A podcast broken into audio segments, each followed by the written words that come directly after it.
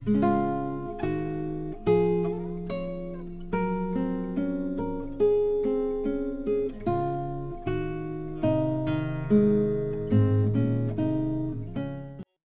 怨不是目的，而是伪装。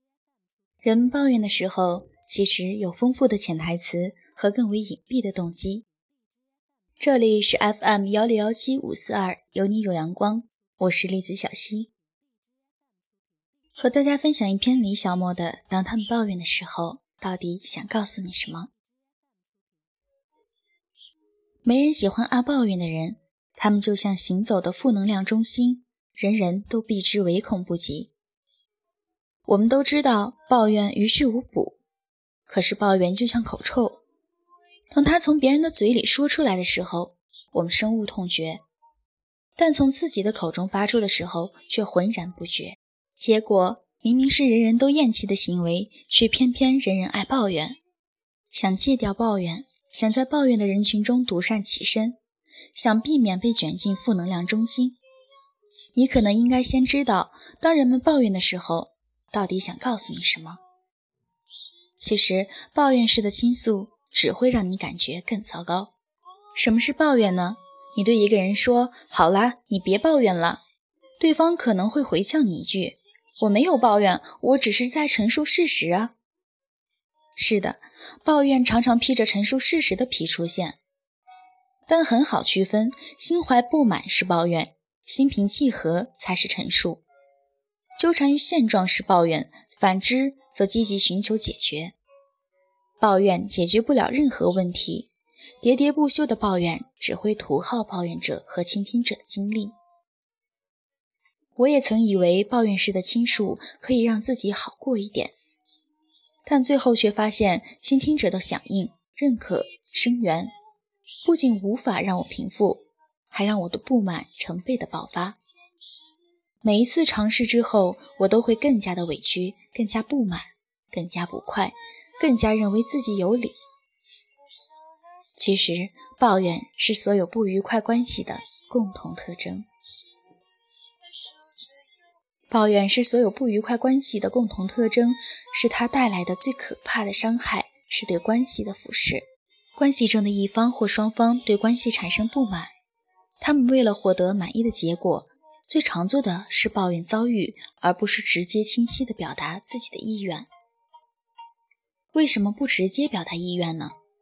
男朋友如厕忘记掀马桶盖，心平气和地告诉他你希望他怎么做，并加一个萌萌哒的马桶圈，岂不是比指责和埋怨有效得多？抱怨只会让被抱怨者感到被轻视和诋毁。反而让他更加固守那些让你讨厌的行为，这还不是最糟糕的。有些人和恋人的相处遇到问题，却向朋友抱怨；和同事关系不好，却向配偶抱怨。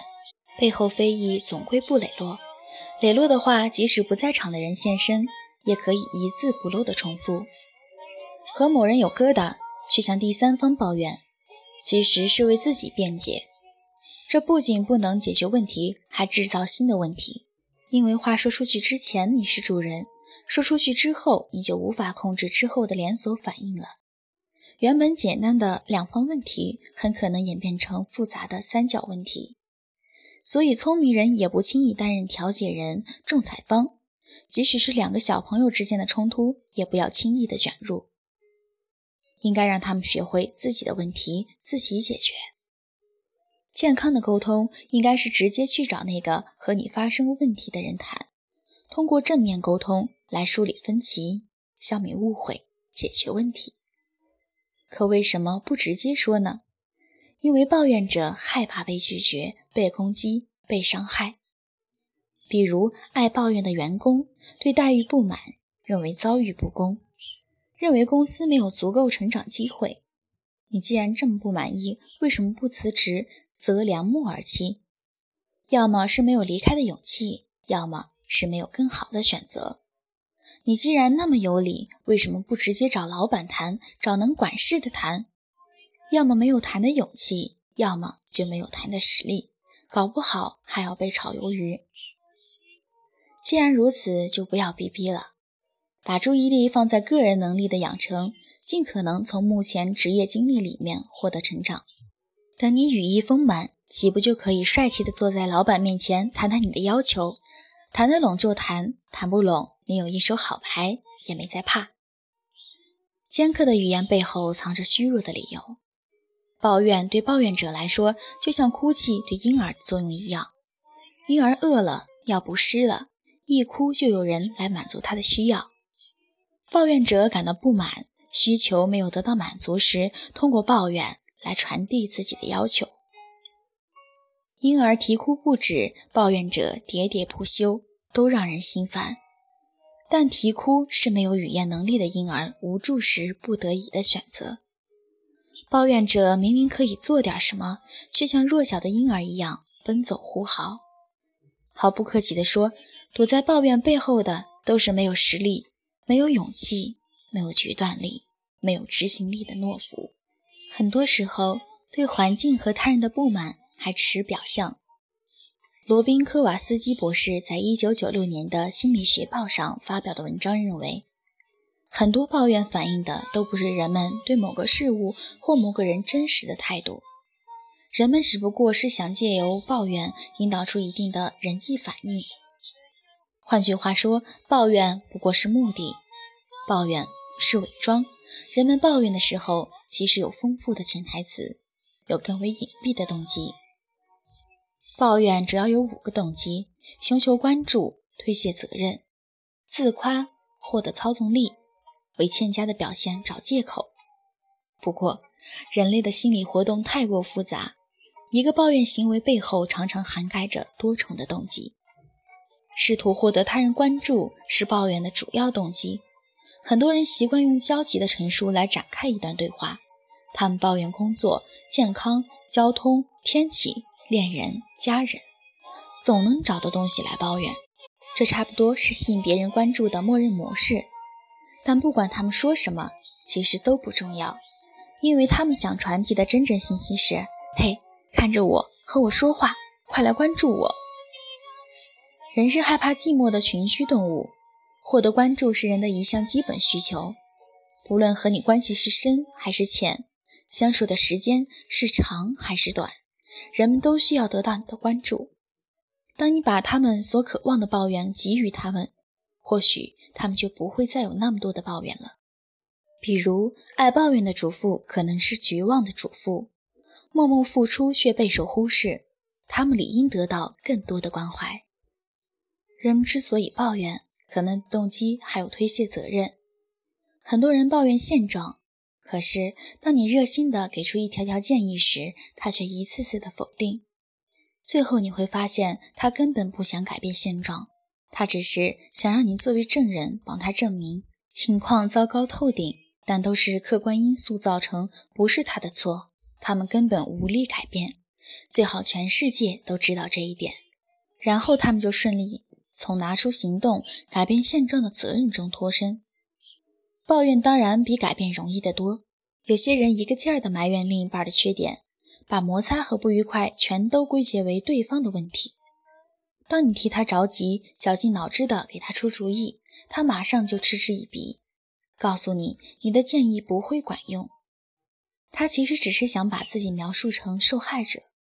悲观者埋怨风，乐观者静候风变，现实者调整风帆。每个人应该对自己的人生负责。如果不满意，就拿出有效行动去改变。把自己描述成受害者，无法成为胜利者，永远无法如愿生活的。自夸也是埋怨的原因之一。抱怨某个人的缺点，其实是在暗示我没有这样的缺点，所以我比他优秀。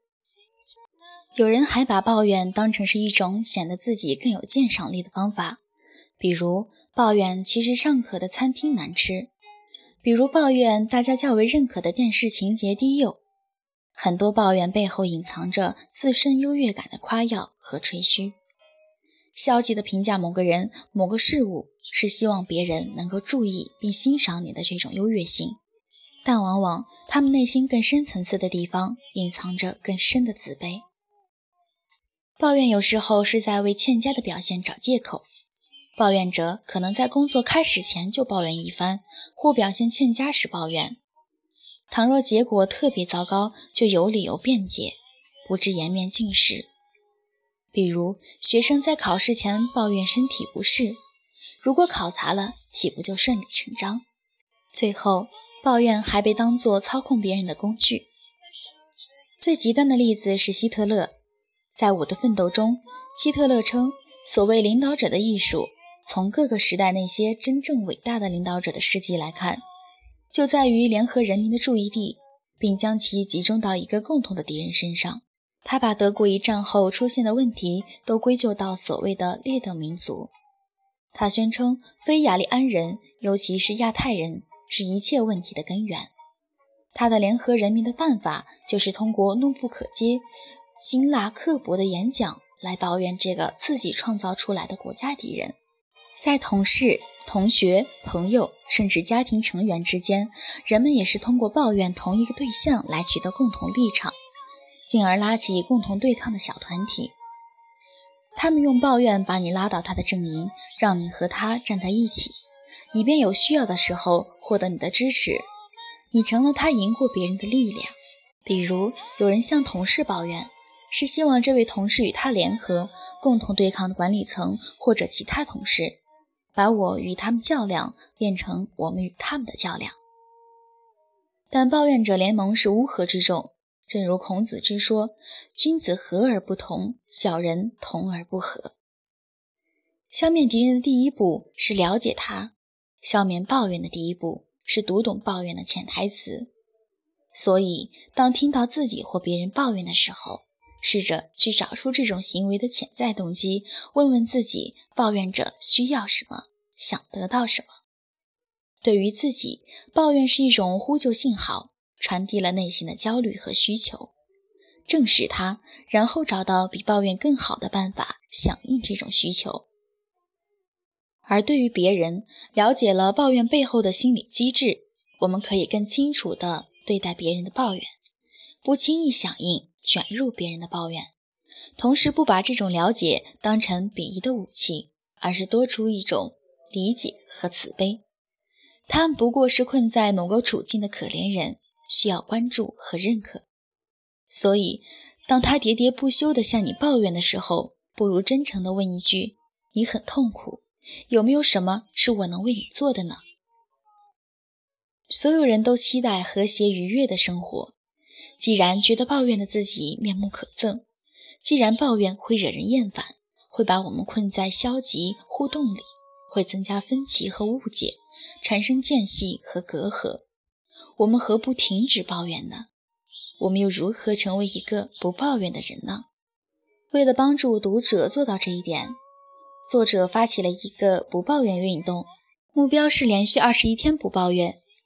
参与者佩戴了随书附赠的一个特制的紫色手环，只要察觉自己抱怨，就将手环从一只手转移到另一只手，直到手环持续在一只手上戴满二十一天为止。